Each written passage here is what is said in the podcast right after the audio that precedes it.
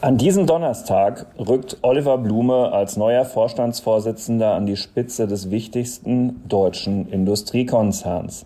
Der Volkswagen-Konzern ist ein Gebilde, das in der deutschen Wirtschaft seinesgleichen sucht. Es ist ein Familienunternehmen, es ist ein Staatsbetrieb, es gibt gesetzlich fixierte Sonderrechte der Arbeitnehmervertreter und ein Management, das schon seit Jahrzehnten immer wieder für einen guten Streit taugt. Viel Sprengstoff, viel Gesprächsstoff, viele Konflikte, 670.000 Beschäftigte, ein Digitech-Podcast zu diesem Thema. Die Digitalisierung und damit auch bahnbrechende Technologien wie die generative KI sind auf dem Vormarsch. Investitionen in die digitale Transformation werden für Unternehmen zunehmend unausweichlich. PwC hilft ihnen dabei, zukunftsweisende Technologien einzusetzen und gewinnbringend in ihrem Geschäftsalltag zu nutzen. Mit seinem umfassenden Cloud- und Digital-Know-how macht PwC ihr Unternehmen zum digitalen Champion. Mehr auf pwc.de/slash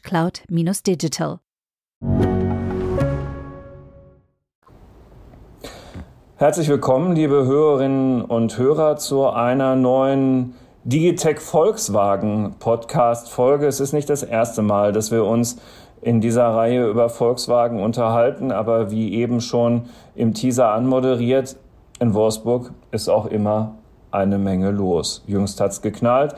Der Vorstandsvorsitzende Dies musste gehen. Jetzt ist der neue da. Oliver Blume von Porsche ist gekommen, aber immer noch in Stuttgart. Ähm, auch das ist eine spannende Konstruktion. Beobachtet wird sie von unserem Hamburger Wirtschaftskorrespondenten Christian Müskens, der mit Volkswagen so viel zu tun hat, dass er froh ist, dass er für die Wirtschaft in Hamburg nicht alleine ist. Lieber Christian, herzlich willkommen. Hallo Carsten, sehr gerne.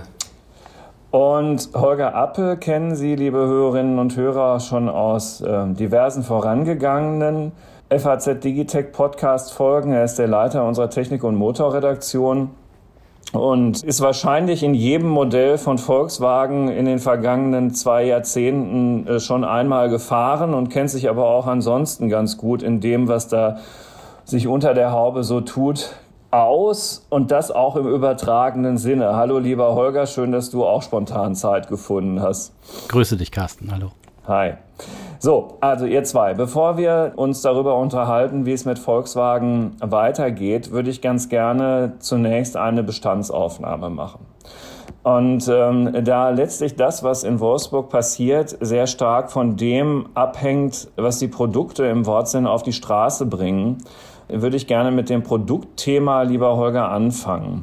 Wie schätzt du denn zurzeit die Wettbewerbsfähigkeit der Produktpipeline von Volkswagen ein? Und damit meine ich ausdrücklich nicht nur die Kernmarke Volkswagen, sondern auch die Verästelung.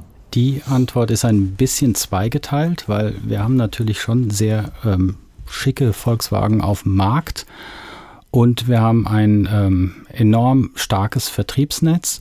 Nicht umsonst ist es äh, die meistverkaufte Marke und der Golf hat ja nun äh, nicht nur eine Generation Golf geprägt, mich übrigens auch, sondern äh, auch ein Abonnement auf den Platz 1 in der Zulassungsstatistik. Und dann kommt eben die Zukunft ins Spiel, die Ausrichtung auf die Elektromobilität, die bei Volkswagen unter dem Namen ID läuft. Da sehen wir ein ID3 und ID4 auf der Straße, die beide nicht ähm, den Anspruch erfüllen, von ihrer Materialanmutung, von ihrem Finish, von der Verarbeitung, ich denke beim ID4 auch vom Design her, an einen Volkswagen. Äh, ich finde das enttäuschend. Und ich kenne auch ein paar Autos, die in der nächsten Zeit kommen werden, in den nächsten ein, zwei Jahren. Wir dürfen da ab und zu in, im Geheimen eintauchen und uns die Autos schon mal ansehen. Da ist keins dabei, was mich wirklich vom Herzen her berührt. Und das finde ich schade, denn mein erstes Auto war jetzt kein Käfer. Ich habe zwischendurch auch mal ein Käfer Cabrio gehabt für viele Jahre und leider verkauft, was ein Fehler war. Mein erstes Auto war ein Golf und ich finde, der, der VW war immer ein Hauch besser als die Konkurrenz von Opel und, und Ford. Deswegen hat man auch ein bisschen mehr verkauft, äh, bezahlt dafür. Und, ähm, beides, ne? Ja, ja, stimmt beides. Und also sie sind auf dem Weg, diese Position einzubüßen und das äh, finde ich beunruhigend, das finde ich für die Aktionäre beunruhigend und das finde ich vor allem auch für die Kundschaft beunruhigend und dann eben auch für die Mitarbeiter letztendlich. Hm. Aber da könnte man das sagen, okay, das ist VW, aber Audi gehört ja dazu, Skoda gehört ja dazu, ähm, Seat zumindest mit dieser neuen Konzernmarke Cupra. Vordergründig bauen die doch auch immer noch ganz attraktive Autos, oder? Ja, ich glaube auch hintergründig, wenn man Porsche nimmt zum Beispiel. Ne? Das ist eine Ertragsperle. haben, äh, haben wirklich tolle Autos äh, und Herr Blume hat da auch eine erfolgreiche Hand. Kein Wunder, dass äh, auf ihn das äh, Licht fällt. Die anderen versuchen wir mal ein, ein, Stück weit abzuarbeiten. Also Audi hat äh, Momentum verloren, finde ich. Ähm, baut natürlich immer noch äh, gute Autos mit toller Technik, hat aber ein bisschen Momentum verloren, wenn man jetzt mal gegenüber Mercedes oder BMW äh, sie benchmarkt. Nach dem, was wir wissen, was wir auch geschrieben haben in dem, im letzten Stück, sind sie auch kostenmäßig nicht auf der Höhe. Das heißt, sie, haben, sie produzieren zu teuer und erlösen zu wenig. Also ich denke, das Markenimage von Audi war schon mal besser und da wäre schon noch mal was anzusetzen. Und du hast ja sogar eine Zahl genannt, 1000 Euro mehr als ein BMW an teurer Technik ja. eingebaut, aber 3000 Euro weniger Erlös, ne, so im Durchschnitt. So ist das. Das ist natürlich eine missliche Situation. Da wird sich Audi unter dem noch relativ frischen ähm, Vorstandsvorsitzenden Markus Düßmann sehr anstrengen, anstrengen müssen. Auch da habe ich schon Autos gesehen, die kommen werden in nächster Zeit. Die sind schon ganz vielversprechend. Ob das reicht, weiß ich nicht. Also da werden einige Anstrengungen nötig sein, weil man ja doch irgendwie Vorsprung durch Technik noch abgespeichert hat und ähm, das im Moment nicht so eingelöst wird, wie sich das Audi selbst auch, glaube ich, vorstellt. Dann haben wir die Marke Skoda, die äh, ja eigentlich eine tolle Marke ist, aber unter Herrn Dies ein bisschen kurz gehalten worden ist. Also die hat ein bisschen Schwung verloren. Da gibt es jetzt eine neue Designsprache und sie haben ein Konzeptcar gestern gezeigt. Das ist ein fünf Meter langes Batterieauto. Ob das so der Weg für Skoda ist, muss man mal sehen. Da gab es mal Pläne, die so ein bisschen für äh, als Land Rover für die Masse zu etablieren. Mal sehen, wo Herr Blume äh, die dann positioniert. Man sieht ja, dass Skoda immer so ein bisschen die Position sucht. Die wollen nach oben, die können auch wirklich viel. Die Tschechen machen das ganz toll, sind in der Fertigung super, sind von den Ideen her gut, produzieren, glaube ich, auch relativ günstig. Also eigentlich alles ein Erfolgsmodell, aber sie mischen halt schwer in den Bereich von Volkswagen rein. Und da ist ja immer die Frage, wie weit grenzt man sie ab? Wohin dürfen sie? Ähnliches gilt für Seat und Seat bringt einfach nicht die Marge. Deswegen gibt es für Seat überhaupt kein einziges Fahrzeugprojekt im Moment, was entwickelt wird, kein neues. Und es gibt ziemlich unwidersprochene Gerüchte, äh, Volkswagen wolle am liebsten Seat so langsam aber sicher auslaufen lassen. Und durch Cupra ersetzen? Ja, also der Versuch ist natürlich Cupra, das, ich habe geschrieben, das ist so eine halbstarken Marke. Ne? Also Cupra ist schon mhm. cool und bringt natürlich höhere Erträge, äh, setzen auf Sportlichkeit, machen das sehr schön, finde ich, äh, cool und gut ähm, haben aber den Haupterfolg in Deutschland. Also wenn der deutsche Markt nicht so super klasse laufen würde und die Vertriebsorganisation das hier nicht so klasse hinkriegen würde, wäre das auch nicht so riesig, aber immerhin. Also das ist, macht einen ganz guten Eindruck und auch da kenne ich zwei Autos, die kommen werden in nächster Zeit, die sehen beide scharf aus. Ähm, das macht Spaß. Ich glaube, unter Cupra werden wir noch viel Freude haben. Ist nur die Frage, was machen wir mit Seat? Und dann stellt sich jetzt, finde ich, für den Kunden die Frage, wo baut Volkswagen noch wirkliche Volkswagen? Denn wir wissen, die, die Preise steigen überall. Äh, für die Elektroautos steigen jetzt die Rohstoffkosten enorm. Das heißt, alle diese ganzen Rechnungen und Versprechungen mit dem Elektroauto wäre das irgendwie billiger vielleicht, nicht nur CO2-freier, wenn es denn stimmt, sondern auch billiger. Das können wir, glaube ich, vergessen. Und der neue Markenchef äh, von Volkswagen, da hat kürzlich, Thomas Schäfer hat kürzlich gesagt, wenn äh, der ID2, das ist das geplante kleine Elektroauto, das mal für 20.000 Euro avisiert war, stand das Projekt im Moment bei 22.000 und wird jetzt wahrscheinlich eher Richtung 25.000 Euro laufen. Und ein Volkswagen klingt anders. Ja, ja, das ist ja dann auch das Basismodell irgendwie und 25.000 Euro. Und wenn du dir heute den Polo anguckst, der noch ein Auto vom alten Schlag ist und wirklich gut, der ist natürlich dann für irgendwie 7.000, 8.000 Euro, 9.000 Euro vielleicht günstiger zu haben. Ähm, also das wird eine schwierige Situation. Haben wir noch jemanden vergessen? Die Lastwagensparte, ich glaube, die können wir so ein bisschen beiseite lassen. Das ist jetzt für die, für die Menschheit vielleicht nicht so von großer Bedeutung. Dann gibt es die ganzen kleinen Marken Lamborghini, die Motorradmarke Ducati gibt es auch noch. Bugatti ist gerade an den äh, kroatischen äh, Unternehmer Mate Rimac verkauft worden oder teilverkauft worden. Also da sind eine Menge äh, Dinge zu klären. Da hat Herr Blume eine große Aufgabe vor sich. Auf jeden Fall, was ich vielleicht zusammenfassend sagen kann, mir fehlen so richtig gute Volkswagen in der Modellpalette. Da sollte er nacharbeiten. Ich traue ihm das auch zu, weil er dafür ein Gefühl hat. Und unter Herrn Dies sicherlich vieles aufgebrochen wurde in Wolfsburg, aber die, der Bau guter Volkswagen ist vergessen worden dabei. Und da müssen sie zurück. Hm. Das Interessante, Christian, ist, dass ähm, das, was Holger jetzt zur Produktpalette gesagt hat, wenn man die Berichte liest über das, was in Wolfsburg in den vergangenen Wochen geschehen ist, spielen die Produkte sogar fast eher eine untergeordnete Rolle trotz dieser vielen Baustellen. Du selber hast geschrieben, äh, viel zu lange haben die Aktionärsfamilien Porsche und Pirch an dies festgehalten. Dabei war längst klar, dass er mit seiner unberechenbaren, spaltenden Art nicht Vorstandschef bleiben kann. Das heißt, es gibt zwar die Defizite in der Produktpalette, über Software haben wir jetzt noch gar nicht gesprochen, ist noch wieder ein anderes Thema, aber es gab dann ganz offensichtlich auch eine besondere Art von Herrn Dies, über die er vielleicht am stärksten gestolpert ist. Ja, das ist richtig, Carsten. Vielen Dank. Also, ähm, das ist natürlich vielschichtig zu beantworten. Ja, ich meine, dadurch, dass Herbert Dies so wackelig war über die letzten Monate, seit es diesen heftigen Streit gab, im vergangenen äh, Herbst war das, als er mit dem Betriebsrat zusammenrasselte regelrecht. Da war ja äh, da war ja, ähm, ähm, da war ja die Hölle los in Wolfsburg und es war die ganze Zeit Unsicherheit da über den, über den Verbleib von Herbert Dies an der Spitze. Und da habe ich natürlich in den letzten Monaten als Wirtschaftskorrespondent hier extrem viele Gespräche gerade rund um dieses Thema geführt. Und ähm, wenn man von der Konzernseite auf das ganze Konstrukt schaut, gibt es auch da zwei Seiten, genauso wie Holger das gerade mit den Fahrzeugen beschrieben hat. Ich würde es mal so sagen, wir, wir schauen auf das Thema und sehen einen Konzern, bei dem die Gewinne sprudeln, ja, Rekordgewinne bei Volkswagen und das in einem Umfeld, das ja gar nicht dazu zu passen scheint, mit den ganzen Krisen überall auf der Welt und allem, was wir hier sehen. Aber tatsächlich bei genauerem Hinsehen äh, sieht man, dass es extrem vielen Sondereffekten geschuldet. Die Chips sind knapp, die Bauteile aus der Ukraine sind lange nicht rechtzeitig gekommen. Wir haben da viel über Kabelbäume geschrieben, äh, die da unter haarsträubenden Bedingungen in der Westukraine trotz des russischen Angriffs noch gefertigt wurden. Und all das hat dazu geführt, dass die Autos extrem knapp geworden und die Preise in die Höhe geschnellt sind äh, für, die, für den Endverbraucher. Und das stützt den Gewinn des Konzerns Konzerns.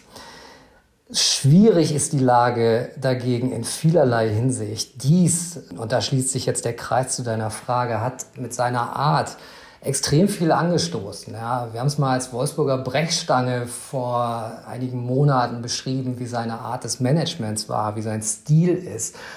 Er hat extrem viel gewirbelt. Er hat VW nach dem Dieselskandal neue Orientierung gegeben mit, den, äh, mit der Ausrichtung auf die E-Mobilität, mit stärkerem Fokus auf Kosteneffizienz und, und ähm, auf effizienteres Management. Was wir jetzt sehen, ist, dass extrem viele Baustellen im Konzern aufgerissen sind und dass aber vergleichsweise wenig abgearbeitet ist. Wir sehen einen äh, Hochlauf der Elektromobilität, der in den Werken begonnen hat, in den deutschen Werken, wo aber in vielen anderen Ländern noch die Werksbelegungen noch gar nicht richtig klar sind, die Modellverteilungen noch nicht richtig sind. Batteriezellfabriken sind in groben Zügen beschlossen, Investitionspläne sind beschlossen, aber überall sind noch Fragezeichen, wo kommen die hin? Wie viel soll dort genau produziert werden? Welche Partner braucht VW an Bord? Die Expansion in Amerika existiert bisher nur auf dem Papier. Volkswagen will da aus der Nische rauskommen, auch um ein Gegengewicht zu China zu schaffen, wo der Markt ja geradezu unberechenbar geworden ist. Aber ob das gelingt, da in Amerika aus der Nische zu kommen, das wissen wir natürlich überhaupt noch nicht und das ist auch fraglich, denn die Amerikaner, wenn man auf den Markt guckt und sieht, was VW da zuletzt geliefert hat, war es oft also regelrecht am Geschmack der Kunden vorbei. Positive Punkte gibt es natürlich auch. Ich meine, Porsche soll an die Börse gehen, das ist eigentlich eine Erfolgsgeschichte. Auch wenn die auch wenn es da viele Fragen zur Governance gibt. Wir haben es in Leitartikeln beleuchtet ähm, zuletzt. äh, die Doppelfunktion, die Oliver Blume dort haben wird, der neue Chef. Er soll ja gleichzeitig VW und Porsche führen. Das wirft natürlich extrem viele Fragen auf, ist auch mit Interessenskonflikten verbunden. Blume soll es jetzt richten. Sein Ziel ist, er soll einen anderen Ton einführen, aber ich bin ziemlich sicher, dass das nicht reicht. Also ich kenne Oliver Blume auch schon, äh, also schon vor einigen Jahren kennengelernt. Also er wird auf jeden Fall einen anderen Ton einführen, weil er ist ja einfach ein völlig anderer Typ Mensch. Ob das reicht, in der Tat, sag mal, ne, Holger, weil du eben ja auch gerade derjenige warst, der mich dann nochmal an Porsche erinnert hat. Kann, kann das denn überhaupt funktionieren? Volkswagen und Porsche? In Wolfsburg und in Stuttgart mit all diesen Themen, die es in diesen jeweiligen Unternehmen gibt, aus einer Hand zu führen? Ist das möglich? Also die kurze Antwort ist nein. Ja, ich ahnte es. Also ich glaube das nicht. Er, er vertritt die Position ja bis heute. Es gibt jede Menge Leute draußen, die das auch nicht glauben die Aufgabe ist einfach zu groß. Und die, Christian hat ja auch die Governance-Fragen angesprochen. Die Analysten sind auch skeptisch. Ich denke, er wird den Börsengang jetzt noch begleiten. Der ist ja nun gut vorbereitet. Er kennt ihn in- und auswendig. Ähm, wenn jetzt nicht das ganze wirtschaftliche Umfeld alles kaputt macht. Wir haben heute ja wieder ziemlich negative Börsen ja. und äh, mal sehen, ob sie es durchziehen. Dann wird er den noch begleiten und ich denke, dann wird man für einen, äh, nach einem Nachfolger Ausschau halten. Äh, mal sehen, wer das dann ist. Man darf da nicht den Einfluss von Wolfgang Porsche vergessen, der als, äh, würde ich sagen, besonders harmoniebedürftig gilt und deswegen an der Position sicherlich auch jemanden haben möchte, der in der Art wie Blume das ähm, still und leise und im Zweifel eher mit diplomatischen Floskeln als anzuecken führt. Das wird man sehen. Ich glaube nicht, dass das von Bestand sein kann, diese Doppelfunktion. Das wird ihn überfordern. Wer, wer kann das leisten? Das ist ja unmöglich. Ne? Jetzt ist ja dann wohl auch angekündigt worden, den Konzernvorstand zu verkleinern und die Zuschnitte zu ändern. Da kam heute eine Presseinformation. Mhm. Ja, ja, Herr, Herr Blume hat heute auf so einem Management-Treffen gesprochen, das weiß der Christian noch besser als ich. Er hat dort, finde ich, jetzt nicht wirklich was Signifikantes gesagt. Das wäre dann so ein bisschen typisch auch, jetzt das erstmal vorsichtig sein und herantastend, aber er wird äh, im Konzern so viel zu tun haben und auch mit der Marke Volkswagen so viel zu tun haben, dass er, ähm, äh, dass er sich darauf konzentrieren muss. Ich kann mir das nicht vorstellen, auch wenn er sicherlich an Porsche hängt. Das ist ja kein Wunder. Ähm, das, das wird ihn überfordern. Gut, werden wir sehen. Ähm, wir können hoffen, dass er, dass er das insgesamt äh, alles anpackt. Den Marken will er vielleicht ein bisschen mehr Freiheit geben. Das hätte ja auch mehr Gravitationskräfte zur Folge. Dabei muss man ja wahrscheinlich mehr Dinge vereinheitlichen, um auf äh, Skaleneffekte zu kommen. Da wird sich einiges tun. Auf jeden Fall der Weg, den man jetzt sieht, vor allem in der Marke Volkswagen mit dem, mit dem Kaputtsparen, ja, dass das Finish nicht in Ordnung ist. Setz dich mal in den ID3 rein. Der sieht übrigens von draußen ja noch gut aus, aber von drinnen ist das doch äh, eine einzige Enttäuschung. Sowas geht nicht. Er wird nächstes Jahr umfangreich überarbeitet. Das hätten wir mal besser gleich gemacht. Und zum ID4 sagen, sagen ja selbst die Volkswagen-Leute, warum hat Hyundai ein Ioniq 5 so ein Statement auf der Straße und wir müssen mit dem ID4 rumfahren? Ähm, da wird sich einiges tun. Wir haben ja auch einen neuen Designchef. Also ich hoffe, dass, dass da in absehbarer Zeit neue Nachrichten kommen, die uns dann wieder positiver stimmen. Heute, meine sehr verehrten Hörerinnen und Hörer, ist ähm, der 1. September. Also wir, wir zeichnen den Podcast am 1. September auf und immer wenn wir jetzt eben gerade heute gesagt haben, was man in einem Podcast ja eigentlich nicht tun soll, dann ist jetzt in dem Fall der 1. September gemeint. Ich trage das deshalb nach, weil äh, eben diese äh, ähm, Neuordnung im Vorstand und all das sich dann, wann immer Sie den Podcast hören, auf eben diesen Tag bezieht. So, und um dann wieder zu der Antwort zurückzukommen, ähm, äh, nicht nur mit Blick auf Porsche, sondern auch mit Blick auf den ID3, bin ich im Urlaub tatsächlich jetzt zwei Tage mal gefahren. Sieht von außen tatsächlich gar nicht so schlecht aus. Ähm, in allen anderen Punkten muss ich dir leider vollkommen recht geben. Es ist äh, die Materialanmutung, es ist tatsächlich ähm, äh, auch die Software, aber nicht nur. Es stellen sich ja selbst Fragen zur Bedienung rudimentärster Grundfunktionen, äh, nämlich zu der Einstellung der Außenspiegel und was weiß ich, wo man sich wirklich fragt, warum man dort nicht einfach so weitergemacht hat wie bei allen anderen Autos auch. Also es ist schon wirklich einigermaßen erstaunlich, ja. Ich möchte dazu gerne noch was sagen, und zwar zu, äh, zu, der Doppelfunktion von Oliver Blume. Ich äh, gebe Holger da völlig recht. Ich halte diese Doppelfunktion für völlig falsch. Äh, das kann nicht vernünftig funktionieren aus meiner Sicht. Das wird nicht vernünftig funktionieren. Das reicht nicht. Ich würde es aber davon trennen, von der Frage, ob es tatsächlich so kommt. Also nach meinen Informationen ähm, müsste man da zumindest ein Fragezeichen hintersetzen.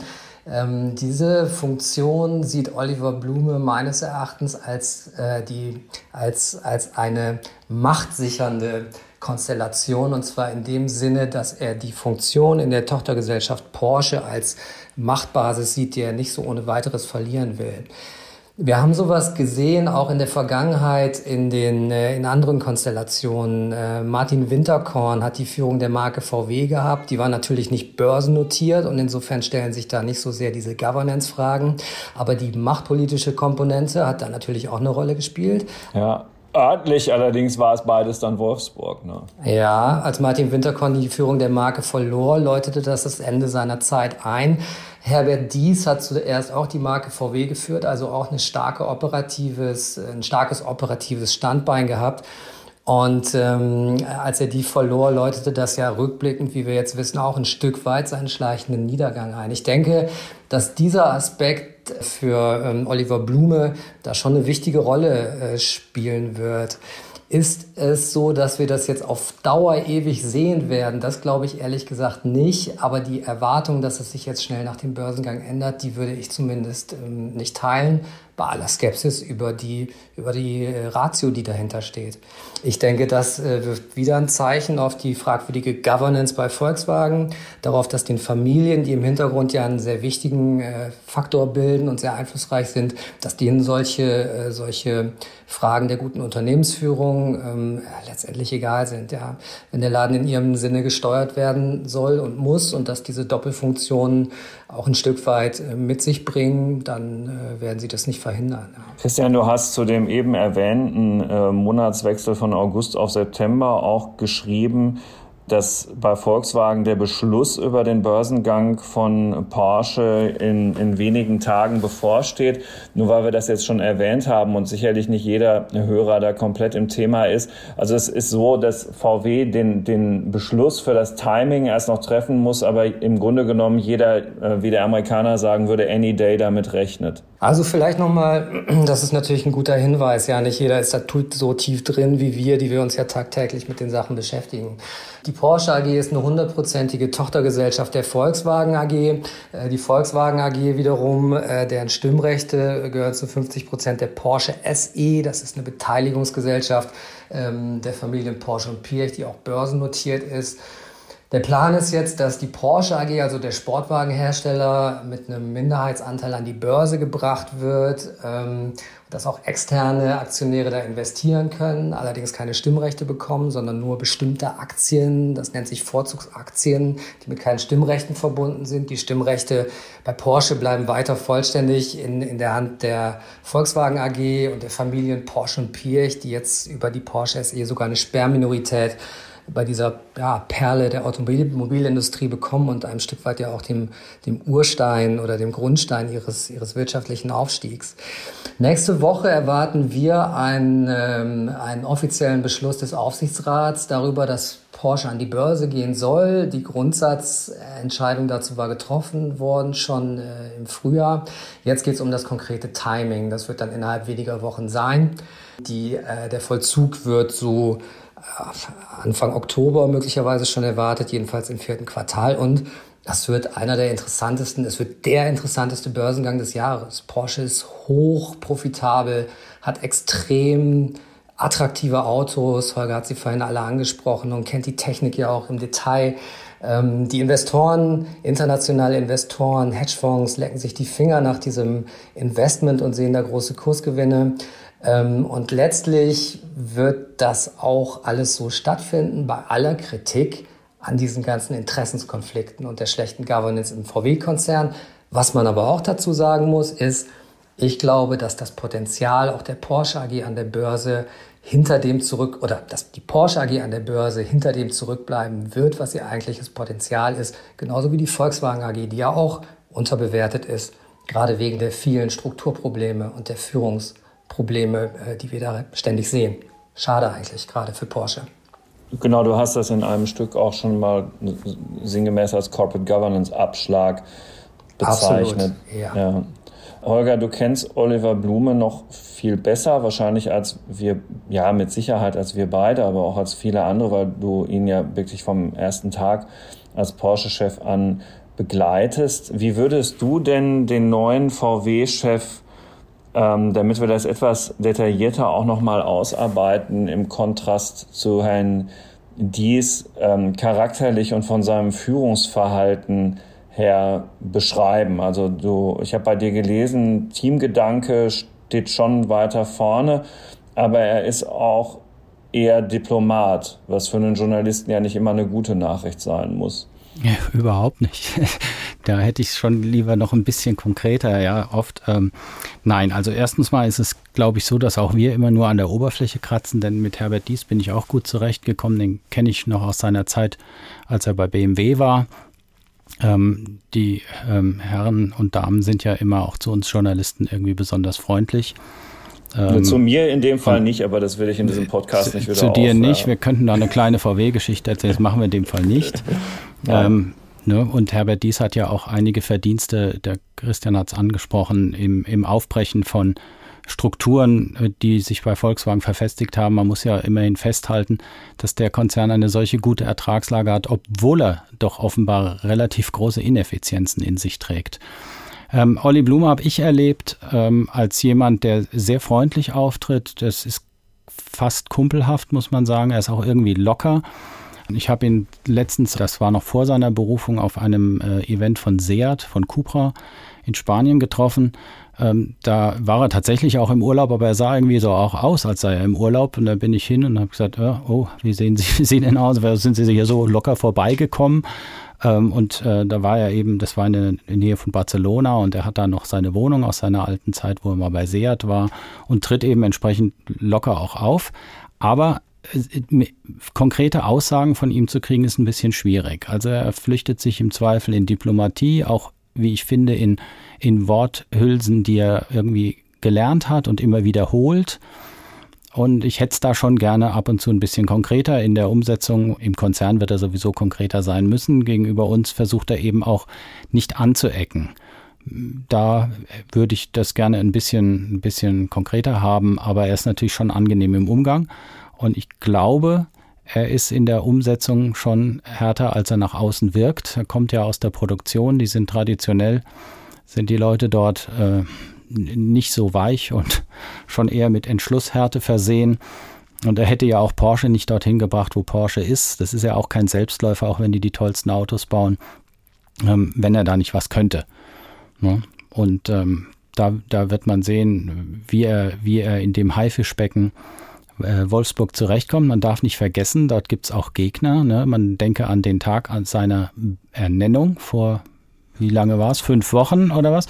Ja, du meinst die Christian, die Christian Lindner-Episode mit den E-Fuels. Genau, an dem Tag kam er, er, Blume, habe sich gebrüstet in internen Veranstaltungen mit, seiner, mit seinem engen Kontakt mit dem Bundesfinanzminister Christian Lindner mit dem er quasi stündlich äh, im, im Kontakt stehe. Da ging es um die Frage, inwieweit E-Fuels ähm, dann in einer europäischen Gesetzgebung mit angerechnet werden oder äh, zugelassen werden. Ähm, wir alle wissen, die Politik läuft aufs reine Elektroauto raus, halten wir für falsch. Ähm, und Porsche und auch Blume ähm, möchte zum Beispiel also synthetische Kraftstoffe, E-Fuels, mit zugelassen haben und angerechnet haben auf die CO2-Ziele füllt einen ganzen eigenen Podcast, aber das nur so am Rande. Und das ist ihm direkt um die Ohren geflogen. Ähm, und das hat ihn auch erschreckt, wie ich gehört habe. Und äh, er hat sich gleich gedacht, oh je, ähm, habe ich das vielleicht unterschätzt, was da noch in Wolfsburg auf mich zukommen kann. Ähm, da sind nicht nur Freunde, genauso wie Herr Dies nicht nur äh, Freunde und Feinde hatte. Ne? Also beide Seiten ist ja klar. An der Spitze ist es dann immer noch mal ein Touch einsamer. Vielleicht noch zum, zum, genau, zum Oliver Blume, ja. Also ähm, es ist hochinteressant, Holger, dass du das ja genauso schilderst, äh, wie du es gerade gesagt hast. Ich habe ihn auch jetzt so wahrgenommen zu seinem Antritt, sehr vage, sehr vorsichtig, vortastend geradezu. Ähm, ja, er muss jetzt, er soll einen neuen Ton einführen. Äh, das ist sicherlich auch der Auftrag, den die Familien ihm mitgegeben haben und das macht er jetzt auch von vornherein. Wirkt dadurch vielleicht fast so ein bisschen unsicher, äh, muss jetzt gleichzeitig viele Entscheidungen treffen und, und äh, VW macht es auch, hat es ja auch demonstriert mit der unmittelbar umgesetzten Vorstandsverkleinerung. Da sind zwei Vorstände, äh, müssen jetzt den Vorstand verlassen, Murat Axel und Hildegard Wortmann. Aber dieses moderierende Element. Den Konzernvorstand, ne? Den Konzernvorstand, ja. ja. Mhm. Aber dieses moderierende Element von ihm, ne, das ist natürlich auch eine Schwäche. Ich meine, er hat in Stuttgart ein knappes Gut verteilt, die heiß begehrten Porsche 911, Taycans und wie sie alle heißen, konnte sich an den Baukästen von VW bedienen und jetzt muss er selber die Baukästen liefern, muss Carrot in die Spur bringen, die Software-Sparte, die da seit Monaten so Riesenprobleme macht. Der wird sich noch wundern. Ähm, ähm, ein wichtiger Faktor, der dabei oft übersehen wird, und das ist noch ein Punkt, den ich gerne ansprechen würde, ist, genau das ist eingerechnet in dieser komplexen äh, Wolfsburger Strukturplanung, äh, so möchte ich es mal nennen. Ähm, nämlich, der hat einen Mann an der Seite, den haben sie ihm direkt an die Seite gesetzt, der war auch schon vorher da, und zwar ist das Finanzvorstand Arno Antlitz. Bislang fast sowas wie eine graue Eminenz, ein ganz bodenständiger Typ aus Franken. Wir haben ihn porträtiert, ich habe ihn porträtiert. Er war da im Schützenverein, irgendwie war da Jugendmeister beim Eichelkranz Premich, so hieß sein Verein. Er hat da irgendwie treffsicher und konzentriert da die Pokale geholt war dann nachher bei McKinsey und hat sich so einen Ruf als Kostendrücker erarbeitet und jetzt ist er seit einigen Jahren Finanzvorstand, jetzt auch zusätzlich noch Chief Operating Officer, soll sich also im Tagesgeschäft um Volkswagen kümmern und damit Blume an der Stelle nicht nur den Rücken frei halten, wie ich es mal sagen würde, sondern richtig gehend ähm, an, an vielen Stellen praktisch CEO-Aufgaben übernehmen, die Blume nicht erfüllen kann, weil er ja die Hälfte seiner Zeit wegen der Doppelfunktion in Stuttgart sein wird. Der Antlitz ist einer, den darf man nicht unterschätzen. Der ist der Konstrukteur, der ist der Architekt dieser ganzen neuen Konzernstruktur, die jetzt umgesetzt wird. Die Matrix mit den äh, Marken, die ihre jeweiligen Märkte bearbeiten und Querschnittsfunktionen im Konzern, die Software, die Baukästen, die Mobilitätsdienste. All das hat der Antlitz entworfen. Und ähm, ja, er ist insofern derjenige, der den ganzen Laden da jetzt ein Stück weit in der Spur halten wird. Also wenn man es ein bisschen böse ausdrückt, Olli Blume, der nette Mann aus Stuttgart, soll jetzt für den guten Ton sorgen, aber Volkswagen soll gefälligst inhaltlich in der Spur bleiben in die Richtung Elektromobilität, Mobilitätsdienste, äh, Softwareentwicklung und dafür sorgt Arno Antlitz. Das kann nicht schlecht sein, wenn ich das kurz einfügen darf, denn das ist Oliver Blume ja gewohnt. Er hat ja Porsche auch in einem, wenn man so will, äh, Duo geführt mit ähm, dem dortigen Finanzchef Lutz, Lutz Meschke, ja, ja. Ne, der äh, deutlich, naja, holzschnittartiger und zupackender oder, oder griffiger ist, ähm, aber vielleicht auch ein bisschen, äh, bisschen aggressiver. Ich habe das nicht umsonst gesagt mit äh, Wolfgang Porsche ist besonders harmoniebedürftig. Ähm, also Blume kennt diese, diese Funktion, dass er jemanden an der Seite hat, ähm, der ihm vielleicht auch das bisschen Gröbere aus dem Weg räumt. Und dann kann das ja eigentlich ganz gut funktionieren in diesem Duo. Mal sehen, wie die beiden auftreten. Man kann es nur hoffen eigentlich, ja. Ja. Ja, Wir nähern uns dem Ende unseres Podcasts. Ich habe an jeden von euch noch eine Frage. Die Frage an Holger wird ihn gleich ein wenig überraschen. Ähm, äh, wir bleiben aber kurz bei Christian. Ich gehe dann schon mal, oder? Am besten, wenn ich will. nein, nein, du willst sie locker beantworten. Was kommt jetzt? Cariat? Cariat? Cariat? Cariat. Ähm, ja. das, ist, das ist der Name der Software-Tochtergesellschaft von Volkswagen. Ähm, gibt es Hoffnung für Cariat? Es ist Chefsache, sie gehört zu dem, worum sich der künftige, seit dem heutigen Tag, auch tatsächliche Vorstandsvorsitzende von Volkswagen, Oliver Blume, höchstpersönlich kümmern muss. Kriegt er das hin? Das ist eine absolut kriegsentscheidende Frage, wobei man mit, mit der Wortwahl kriegsentscheidend in diesen Zeiten natürlich sehr vorsichtig ja. sein soll. Also das ist eine absolut essentielle Frage für die Zukunft von Volkswagen. Ähm, vielleicht ein Satz dazu. Ähm, kurz und knapp, Volkswagen hat sich über diese Frage in den letzten Monaten regelrecht zerlegt. Es war meines Erachtens auch der wesentliche Faktor, über den Herbert Dies am Ende äh, gestürzt ist, dass er nämlich die Softwareprobleme äh, aus Sicht der Eigentümerfamilie nicht überzeugend in den Griff bekommen hat. Es geht um verschiedene Softwaregenerationen, die in verschiedene Modelle und Marken eingebaut werden sollen zu verschiedenen Zeitpunkten. Ich will da nicht zu sehr technisch ins Detail gehen, aber darüber haben sich äh, Blume und der Audi-Chef Duismann und Herbert Dies heftigst äh, zerstritten. Jetzt ist die Frage, will man eine zukünftige Einheitssoftware noch weiterentwickeln oder will man erstmal die vorgelagerte äh, Software für die Modelle Porsche Macan äh, und Audi Q6 ähm, mit, mit großer Macht entwickeln, hat dann weniger Kapazität frei für diese zukünftige Einheitssoftware. Das ist alles sehr komplex. Ähm, ich glaube zwei Punkte. Oliver Blume wird um diese Einheitssoftware nicht komplett herumkommen. Äh, er wird sie nicht komplett canceln. Er wird sie möglicherweise verschieben mit allen Schwierigkeiten, ähm, die damit einhergehen. Ähm, er wird auch Partner an Bord holen. Er wird möglicherweise Continental noch mit an Bord holen. Die arbeiten schon mit Bosch zusammen, ähm, so dass er sich da Unterstützung holt. Herbert Dies hat ja immer gesagt, wir müssen alles selbst machen. Oliver Blume ist da offener für Partnerschaften, auch vor dem Hintergrund seiner Erfahrungen bei Porsche. Aber Carriot, die Probleme werden uns über die nächsten ja, Monate, wenn nicht Jahre noch begleiten. Und da, das ist einer der Punkte, wo noch wirklich Weichen gestellt werden müssen und es nicht mit reinem Umsetzen für Oliver Blume getan ist. Das sind strategische Fragen, die noch ungeklärt sind. Hm. Das ist sogar auch für Deutschland angesichts der Größe und volkswirtschaftlichen Bedeutung von Volkswagen eine interessante Frage, ob die das mit der Software auf die Reihe bekommen. Absolut, da geht es ja. um Zehntausende, ähm, um tausende Stellen, äh, die da entstehen sollen in der Carriot. VW schlägt sich da gar nicht schlecht, die kriegen das hin. Es gibt da Studien zu, die zeigen, dass die äh, bei LinkedIn da ganz gut, äh, dass es ihnen ganz gut gelingt, da Leute zu rekrutieren. Ähm, aber ja, das ist eine riesen Baustelle und etliche Modellanläufe sind ins Wanken gekommen. Die ganzen Folgewirkungen müssen auch noch festgelegt werden. Da ist die Aufsichtsratssitzung im November, die jährliche Planungsrunde sicherlich ein Punkt, ein Fixpunkt, an dem noch mal vieles, auf den dann noch mal vieles zuläuft. Also äh, große Bewährungsprobe für Oliver Blume. Hm. Holger, bin auch da. Du hast ja gesagt, du bist, du bist auch da. da. Sehr gut. Ähm, du bist nicht geflüchtet vor der Frage. Ja, mal sehen. Du hast ja gesagt, du bist so ein bisschen Generation Golf, ne? Ja. Mhm. Äh, Im Moment ist es ja ganz schwer, an neue Autos ranzukommen, also an Neuwagen. Und es gibt ja nicht wenige Leute, die sind auf dem Gebrauchtwagenmarkt unterwegs. Ähm, und bei Golf zählt man ja so 1, 2, 3, 4, 5, 6, 7 und so weiter. Was war denn der beste Golf bis jetzt? Welche Nummer würdest du nehmen, wenn du sie nochmal kriegen könntest?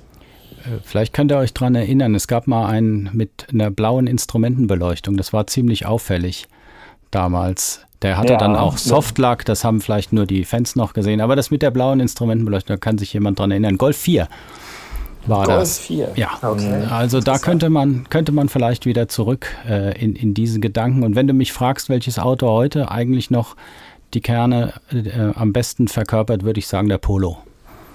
Mhm.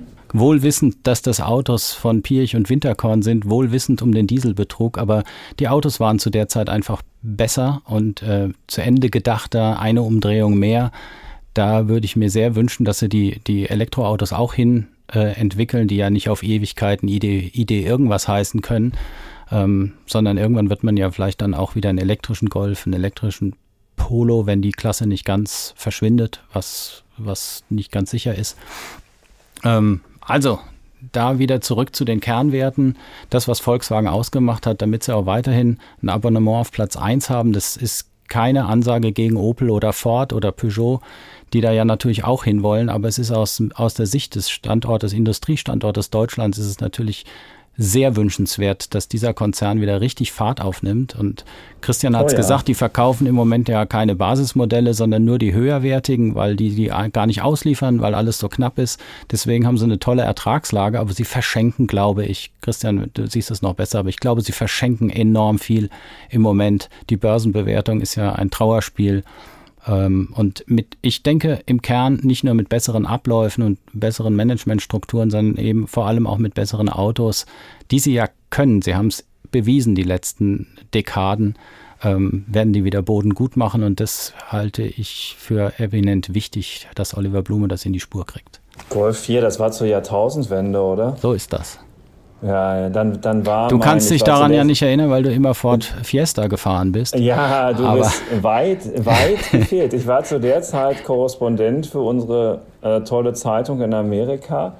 Und in Amerika ist es ja damals jedenfalls anders als hier so gewesen, dass das Modell ähm, Jetta sehr, sehr beliebt war und dem Dreier auch durchaus Konkurrenz machte. Also das, was hier irgendwann mal Bora hieß dann zwischendurch.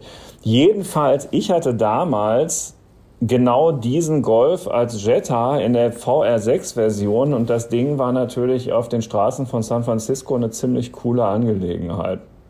Und in der Tat blaue Instrumentenbeleuchtung. Ja. Also beim ID3, ja. wenn wir den hier auf der Straße sehen, Volkswagen hat hier in Hamburg ähm, eine, eine eigene Carsharing-Flotte ähm, äh, namens WeShare, die ist auch in anderen, in anderen Städten präsent und die Fahrzeuge werden viel genutzt, aber da sieht man die Qualitätsprobleme. Hinten ist das ID3-Logo draufgeklebt mit ID.3 und da fällt die 3 ab irgendwie, weil die da nur so drauf gekleistert ist. Äh, das Ganze fühlt sich komisch an, es sieht auch schon von der, von der Anmutung her... Ähm, äh, sieht man, da sieht man da den Kostensparer dies irgendwie vor dem geistigen Auge daneben stehen. Also das ist schon echt, ist schon echt ein Problem. Ja. Wir öffnen ja ab und zu auch noch Motorhauben und äh, ähnliches. Äh, dann, und dann, da kann man sagen, das ist kleinlich, aber äh, so, da, das empfehle ich jedem, der das Auto besitzt, kann ja mal da gucken, wie das da aussieht. Das macht man einfach nicht, nicht als Volkswagen. Und da sind auch andere Marken schon drüber gestolpert. Ähm, gut, das wird ja jetzt nun angegangen, Sie wissen es ja auch und ähm, es, ich, ich glaube, da wird sich einiges zum Besseren wandeln. Ich erinnere mich an den Verkaufsprospekt, den ich damals in der Hand hatte in Amerika. Das passt jetzt ganz gut zu all dem, was ihr gesagt habt. Da war der erste Satz in dem ähm, Prospekt für diesen VR6, auf Englisch natürlich, The Engineers have finished.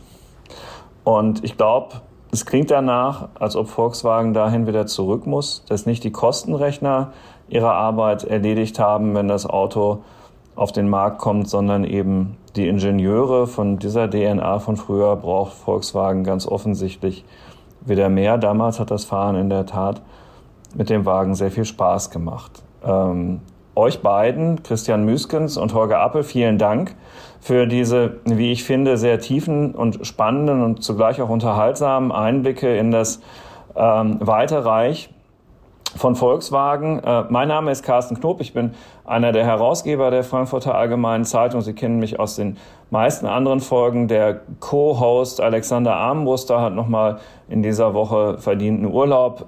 Nächste Woche sind wir wieder komplett mit Ihnen mich würde es freuen. Vielen Dank fürs Dabeisein. Tschüss. Tschüss. Tschüss.